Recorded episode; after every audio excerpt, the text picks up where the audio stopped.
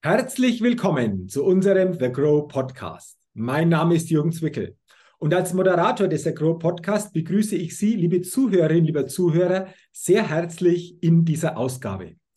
Und freuen Sie sich heute wieder auf ein spannendes Gespräch mit einem interessanten Interviewgast im The Grow Podcast. Denn ich begrüße heute als Interviewgast Stefan Geisinger. Lieber Stefan, herzlich willkommen und schön, dass du dir die Zeit nimmst für unser Gespräch und für unseren Austausch. Hallo Jürgen, herzlichen Dank für die Einladung, sehr gerne. Ich freue mich auf das Gespräch mit dir. Ja, und bevor wir starten, Stefan, will ich dich natürlich den Zuhörerinnen und Zuhörern noch kurz ein wenig näher vorstellen. Stefan Geisinger ist Geschäftsführer bei Stefan Geisinger Consulting. Schwerpunktmäßig, Stefan, geht es bei dir ja um das Thema E-Commerce da werden wir uns natürlich in diesem Interview auch näher austauschen. Doch bevor wir das tun, lass uns gerne starten mit der bekannten Get-to-Know-Fragerunde. Fünf Fragen an dich. Und wenn du soweit bist, lass uns gerne mit Frage Nummer eins starten. Ja, gerne. Leg los, Jürgen. Frage Nummer eins: Frühaufsteher oder Nachteule? Frühaufsteher, ganz klar. Ganz klar Frühaufsteher. Ähm, da ist für mich immer spannend und sicherlich auch für die Zuhörerinnen und Zuhörer, wann beginnt so dein Tag? Wann startest du in, der Ta in den Tag von der, von der Uhrzeit her? Also ohne Wecker um 5 Uhr, weil das so meine Stunde morgens ist, wo die Kinder noch schlafen bis 6 Uhr und die einzige Stunde des Tages, wo ich so ja, richtig meine Ruhe habe, wo ich so meine Gedanken sortieren kann, mich so ein bisschen auf den Tag vorbereiten kann. Das nutze ich dann auch immer für mich. Okay, das ist immer spannend. Also viele sagen, die Kinder haben, Mensch, ich stehe teilweise noch vor den Kindern auf, dann habe ich da noch ein Stück weit Zeit für mich, wie du auch. Hast du in dieser Stunde mal noch nachgefragt, irgendwelche Rituale, die du täglich da einfach auch in diese Stunde hineinlegst? Ein Kaffee muss definitiv sein und ich bereite die, die Brotzeit für die Kinder für die Schule her. Ah, okay. Jetzt spannend. Wie alt sind die Kinder, Stefan? Sechs und acht. Ah, okay. Also wunderbar der Papa bereitet so quasi die Brotzeit für den Schultag. Sehr schön. Dann lass uns gerne zur zweiten Frage kommen. Was ist dein Geheimtipp, um auf neue Ideen zu kommen? Generell Sport und die Natur oder auch Eisbaden habe ich für mich entdeckt. So im, in diesem Jahr, seit September gehe ich regelmäßig Eisbaden. Okay, jetzt lass uns da mal noch ein bisschen genauer drüber sprechen. Du hast gesagt, hey, Eisbaden hast du entdeckt vor ein paar Monaten. Ähm, willst du uns mal ein bisschen schildern, wie das genau aussieht, wie häufig du das magst und ähm, ja, wie wir uns das vorstellen können? Ich denke, jeder weiß, was es ist, aber äh, so richtig Eis gebadet haben vielleicht noch nicht so viele. Wie, wie ist das für dich und wie bist du darauf gekommen? Mm, es ist im Endeffekt sehr einfach. Ich gehe einmal die Woche, meistens sonntags, bei uns äh, an der Ilz im Naturschutzgebiet laufen mhm. und springe nach dem Laufen noch in die Ilz. Das war's eigentlich. Dann mache ich da, tauche ich ein bisschen unter, so eine 10 bis 20 Sekunden, das reicht mir dann auch. Okay, jetzt könnte ich mir vorstellen, im Sommer ist es durchaus angenehm, aber jetzt so im, im Winter bei durchaus ein bisschen kälteren Temperaturen, äh, wie, wie, ist das dann einfach auch für dich oder wie, wie hast du das wahrgenommen jetzt so die letzten Wochen? Wir sind jetzt äh, am, am, Anfang Februar, ähm, was dieses Podcast-Interview vom, vom zeitlichen betrifft. Also ich habe im September bereits damit begonnen, damit man sich auch so an die Wassertemperatur Stück für Stück gewöhnen kann. Und es ist für mich, ähm, da bekomme ich den Kopf komplett frei. Okay. Also ähnlicher Effekt wie die Sauna, Sauna die Wärme und Eisbaden die Kälte. Und es hilft halt extrem, dass man sehr schnell abschalten kann. Und das ist ja auch eine der sehr großen Herausforderungen in der heutigen Zeit, dass man es schafft, äh, immer wieder relativ schnell abzuschalten, schnell runterzukommen.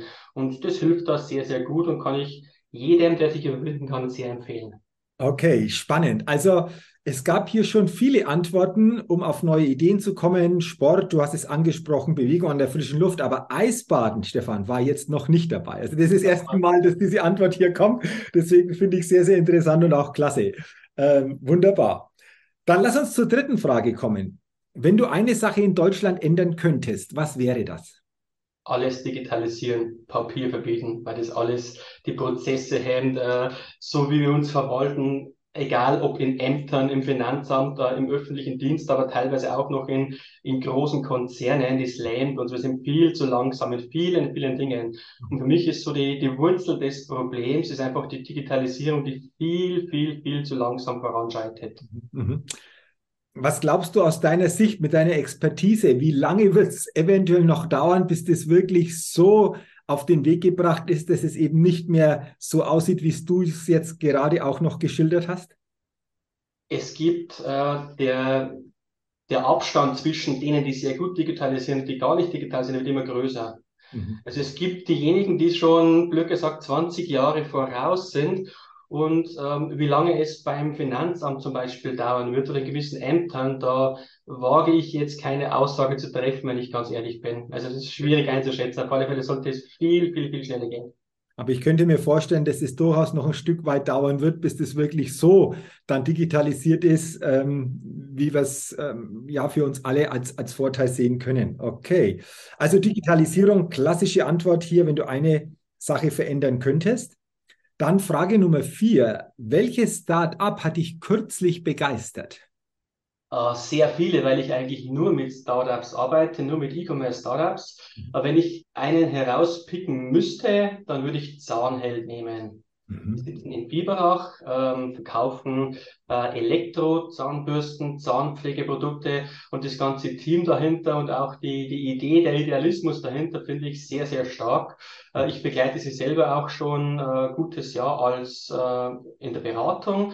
Äh, sie sind Kunden von mir und den Weg, den sie jetzt da gehen, äh, der begeistert mich eigentlich fast täglich wieder aufs Neue. Finde ich sehr gut. Okay, ähm, da werden wir vielleicht später auch noch ein bisschen mehr erfahren. Natürlich, äh, du hast manches schon angesprochen, auch wie du begleitest. Aber auch dieses Startup hatten wir so als Antwort noch nicht bei dieser Frage. Deswegen immer wieder spannend, welche ja interessanten Startups es hier auch grundsätzlich gibt. Und äh, dann sind wir auch schon bei der letzten Frage. Da bin ich natürlich jetzt auch gespannt, was du sagst. Auf welche Innovation könntest du selbst niemals verzichten? Apple-Geräte. Okay. 15 knapp.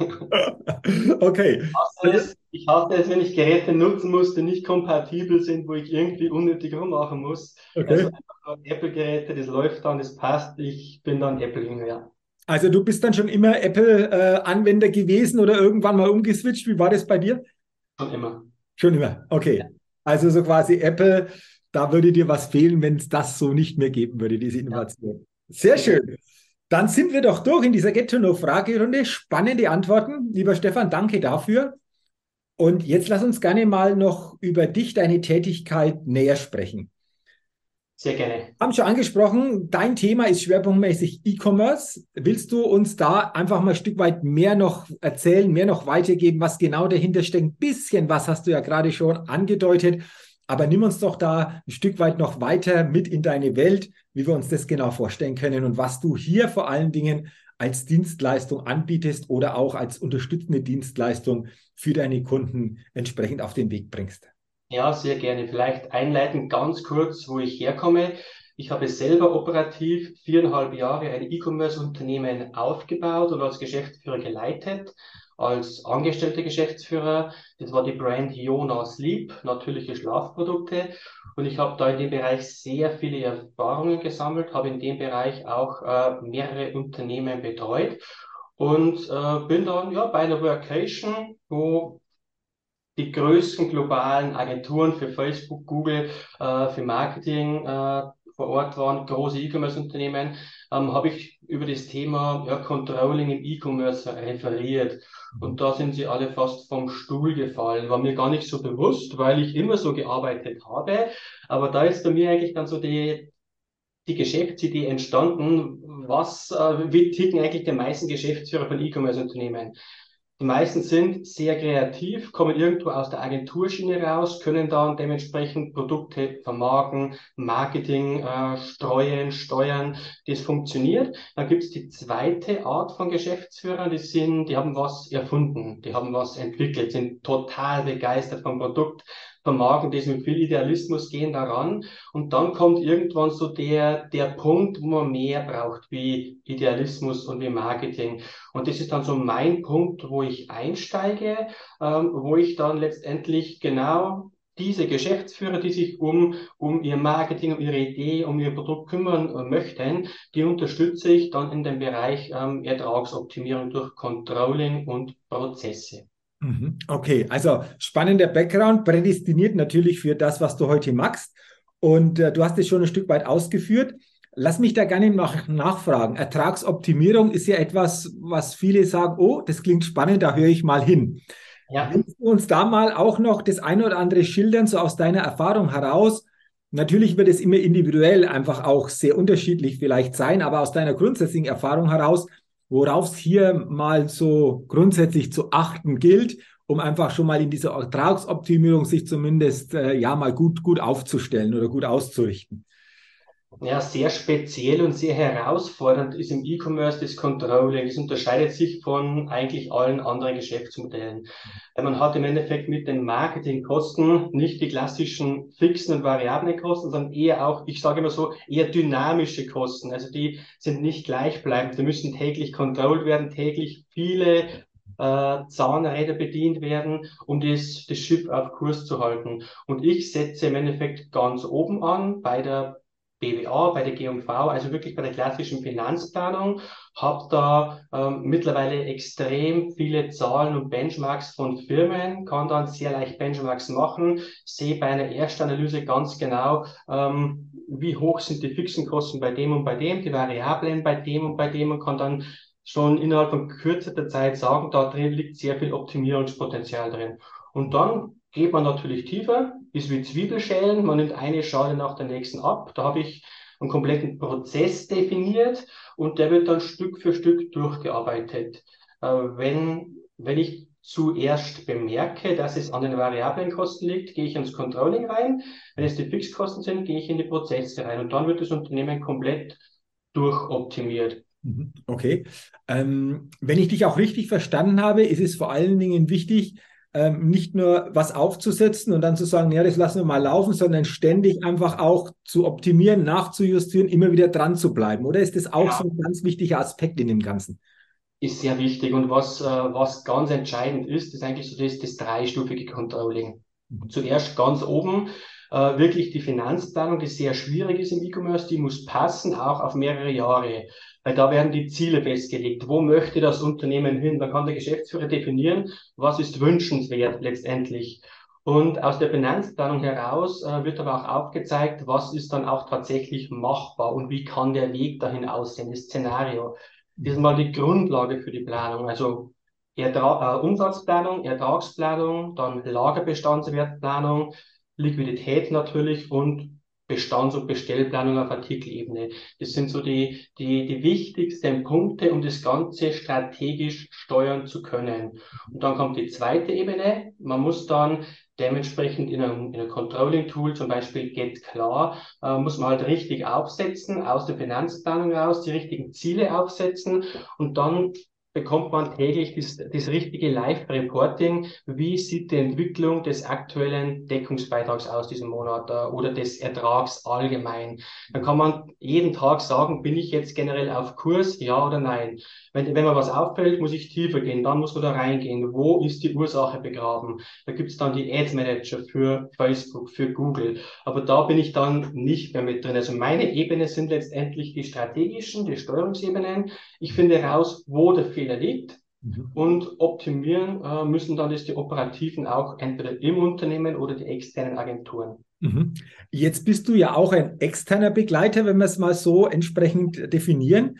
Äh, fällt es dir immer wieder auf, Stefan, dass du natürlich mit diesem Blick von außen auch Dinge mal ganz anders betrachtest, wie viele durch diesen Innenblick. Kann man das auch so, so sagen, dass dir das auch selbst auffällt, der Blick von außen immer ein Stück weit noch anders ist, wie wenn jemand vielleicht schon selber sehr tief drin ist und manches gar nicht mehr so im Fokus oder in der Perspektive hat?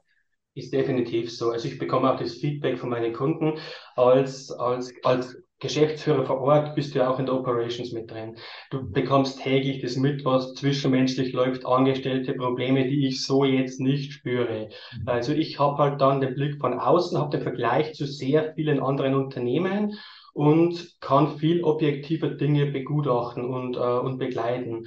Und dadurch, wenn ich einen, einen Fehler bei einem finde, E-Commerce ist ja irgendwo gleich, es wiederholt sich ja. Äh, wenn, wenn ein Prozessschritt bei einem optimiert wird, dann kann man das sehr oft nehmen und bei anderen innerhalb kürzester Zeit auch implementieren. Man weiß ganz genau, was passiert, man macht die Fehler nicht zweimal. Also größter Vorteil ist, dass ich in sehr, sehr viele Unternehmen ganz tief reinsehe von außen, dass ich einen sehr großen Vergleich habe und dass ich letztendlich im Unternehmen mich nicht mit äh, den Operations-Aufgaben beschäftigen muss, die auch sehr zeitraubend intensiv sind. Das verschafft mir so den Helikopterblick von oben. Mhm, absolut. Äh, jetzt hast du da teilweise einfach mal schön beschrieben, wie das so aufgebaut ist, worauf du achtest. Stefan, was sind aber auch gerade für die E-Commerce-Branche denn so aktuelle Herausforderungen? Ich glaube, das gibt es ja für alle, aber wie sehen die in der E-Commerce-Branche aus, diese Herausforderungen? Und vor allen Dingen, was ist aus deiner Sicht wichtig, wie diese Herausforderungen dann auch erfolgreich wirklich angepackt oder bewältigt werden können? Ich denke, dass jedes E-Commerce-Unternehmen von der Größe her unterschiedliche Herausforderungen hat. Die ganz kleinen, die starten.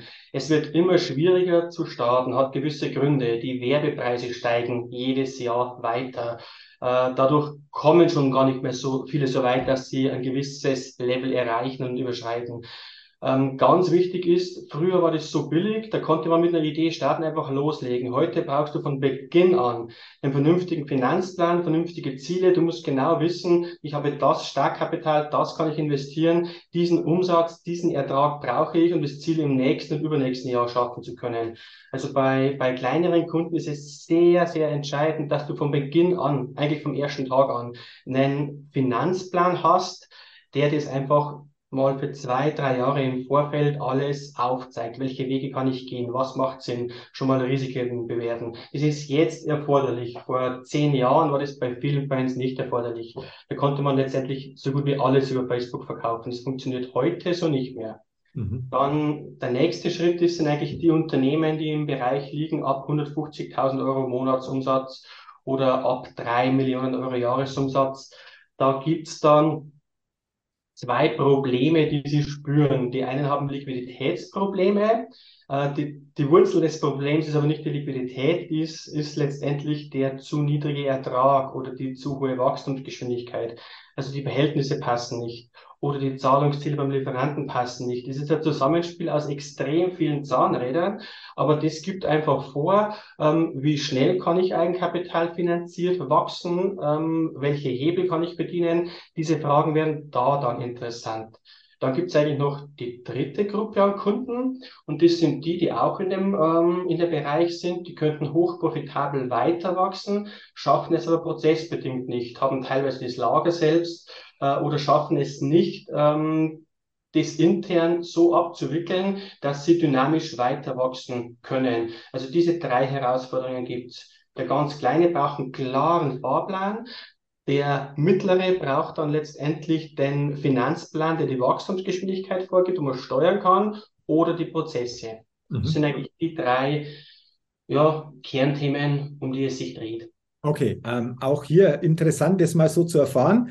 Abschließend noch die Frage, Stefan, du hast es gerade angesprochen. Ähm, es gibt größere Unternehmen, aber auch kleinere Unternehmen, die dieses Thema E-Commerce für sich entdeckt haben oder entdecken wollen. Ähm, ja. Bist du jemand, der grundsätzlich, egal von der Größe der Unternehmen ausgerichtet, hier begleitet? Oder wie sieht es bei dir aus? Äh, gibt es da irgendwo äh, spezielle Themen, die du entsprechend noch äh, intensiver begleitest? Wie, wie stellt sich das da bei dir? Generell schaue ich mir das ganz klar an bei der ersten Potenzialanalyse. Also ich begleite Unternehmen nur, wenn ich auch Optimierungspotenzial erkenne und sehe. Ansonsten macht es ja keinen Sinn und auch keinen Spaß.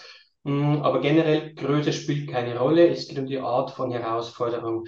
Und äh, mein, mein absolutes Lieblingsthema ist letztendlich die Unternehmenssteuerung aus der rollierenden GMV heraus. Also wo man wirklich Fakten schaffen kann, alles durchleuchten kann, wo man nicht mehr sagen muss, äh, mein Gefühl sagt mir, der Kanal bringt mir am meisten, sondern wirklich ganz klar, ein ganz klares Unternehmensziel, ein ganz klares Szenario, ganz klare Fakten und das dann in die richtige Richtung zu steuern. Das ist eigentlich das Kernthema, was mir am meisten Spaß bereitet und äh, die Projekte, die ich auch am liebsten mache. Okay. Ähm, du hast es jetzt sehr eindrucksvoll geschildert, zumindest im Rahmen dieses Podcast-Interviews, wie so die Herangehensweise ist, worauf es zu achten gilt, was so Herausforderungen vor allen Dingen im E-Commerce derzeit einfach auch da sind. Wenn jetzt eine Zuhörerin, ein Zuhörer dabei ist, der genau in diesem E-Commerce-Bereich zu Hause ist und sagt, Mensch, ah, da kenne ich teilweise auch Optimierungsbedarf. Ähm, das klingt interessant, was der Stefan da sagt wie wäre denn hier ähm, eine Kontaktaufnahme möglich? Äh, ist grundsätzlich mal so ein Erstgespräch einfach klar, denke ich mal, wichtig, erforderlich, um dann zu gucken, was macht Sinn oder wie könnte das denn insgesamt dann, dann aussehen, das Ganze? Kontaktaufnahme kann natürlich über The Grow funktionieren oder ganz normal über meine LinkedIn-Seite oder gerne auch per E-Mail. Kannst du mit Sicherheit dann auch äh, verlinken. Und ja, es wird im Erstgespräch generell mal der Rahmen abgesteckt, ähm, ob das Sinn macht, dass ich da reingehe oder nicht. Dann muss ich mir das genauer ansehen. Da will ich auch immer Zahlen haben. Also ich analysiere letztendlich auch die, die BBAs der letzten zwei Jahre, schaue mir an, wie war die Entwicklung, wo stehen sie und dann kann man im finalen Gespräch über die Herausforderungen sprechen und ein ganz klares Angebot unterbreiten. Aber nur, wenn diese Schritte stattgefunden haben äh, und ich ganz genau weiß, dass Potenzial da ist, dass er vorwärts kommt, äh, das sage ich auch dann ganz offen und direkt, ob eine Zusammenarbeit Sinn macht oder nicht. Okay, dann haben wir doch das auch gut geklärt. Also, wenn jemand hier Interesse hat, gerne einfach auch Kontakt mal aufnehmen und wie du gesagt hast, Stefan, so im ersten Gespräch mal überhaupt klären, in welche Richtung könnte es gehen oder was steckt genau dahinter. Sehr gerne, ja.